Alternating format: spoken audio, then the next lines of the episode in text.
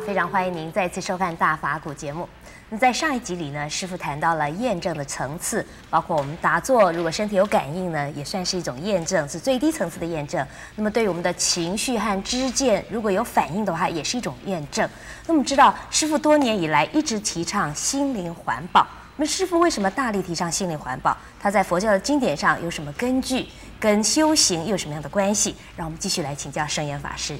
师傅您好，陈小姐好。是师傅，您说啊，就是我们在呃这个学佛修行的过程当中，就会有一些验证啊。那么这些验证跟心灵，跟师傅提倡心灵环保有没有什么关系？师傅为什么大力的提倡心灵环保？能不能跟我们提谈一谈？呃，这个一个名词啊，是个现代化的名词啊。其实这一个啊、呃、观念呢。或者是这种方法，在释迦牟尼佛时候就有的，嗯，那不是我发明的，是。人的心可以分成三个层次，一个层次呢是情绪的，另外一个层次呢是思想和观念的，那么第三个层次啊是属于精神的，呃，很少人能够啊。把这个三个层次弄清楚，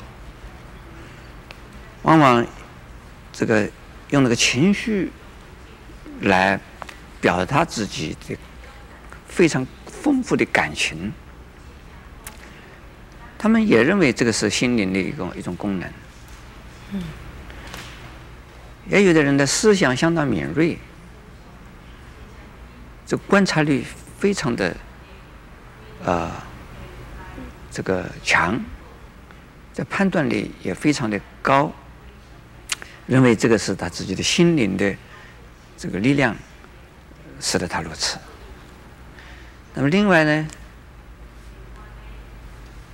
再上一层是什么东西，他们不容易知道了。是。其实这两个层次都不是心灵，真正的心叫心灵，心灵应该是灵啊，是灵是属于精神部分的。这精神部分的，一定是啊，至少啊，要把个人的利害得失、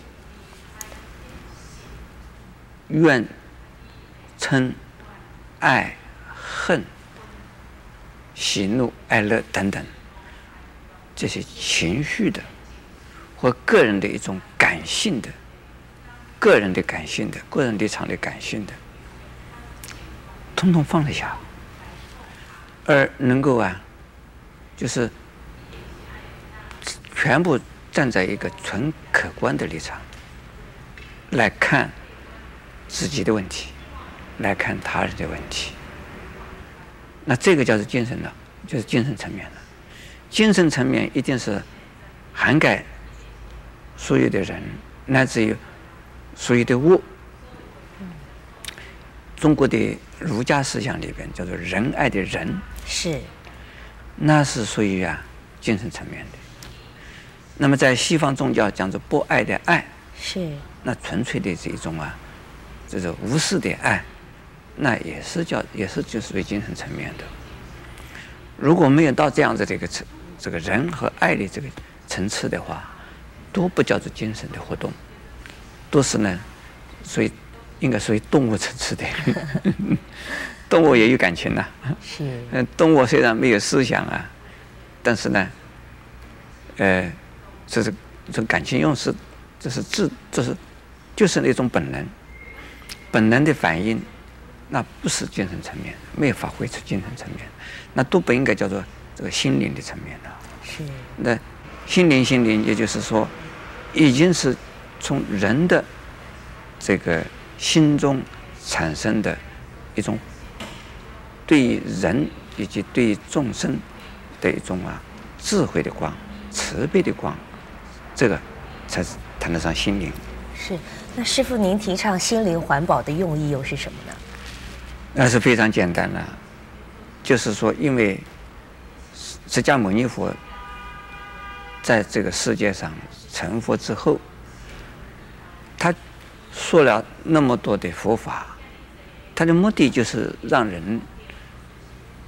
呃，一般叫众生，其实是以人为主的，让人呢能够从啊痛苦的、烦恼的、纠缠不清的情绪之中，能解脱出来，从啊混乱的这个呃不正确的、歪歪理的一种观念之中啊，能脱困而出。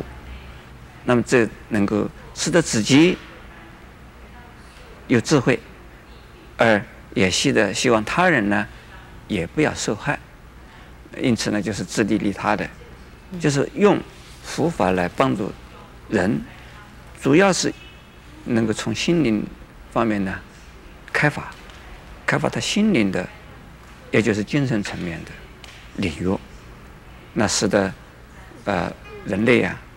能够不会，自己老是整自己，自己捡着石头砸自己的脚，也不会呢，也砸了自己的脚还说人家不好，所以拿了石头再砸人去，那么这个都是呢自害害人的这一种啊观念的情绪的一种啊呃造成的问题，所以说呢释迦牟尼佛他说了那么多的佛法，呃主要是。调整我们的观念的情绪的，呃，一些一些观念，呃，一些道理和方法，那这个就是叫做心灵的，这是叫做心灵环保。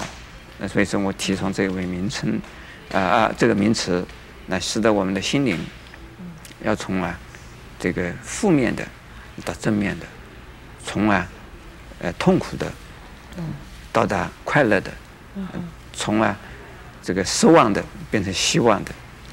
呃，还有呢，从自我这个困扰的，呃，变成自我解脱，从而自害害人的，变成了自利利他的，这都是呢，要从心呃做起的。所以呃，所以心灵啊，如果不了解是心灵是什么，心灵的层面究竟在哪个地方？那空谈讲心灵，呃。这个环保啊，这是不切实际的。是啊，非常谢谢师傅的开示。阿弥陀佛。那么师傅谈到呢，心灵环保的确有非常多的好处，它能够让我们从自害害人变成自利利他。那么怎么样做到呢？欢迎你在下一集里面继续跟我们分享佛法的智慧。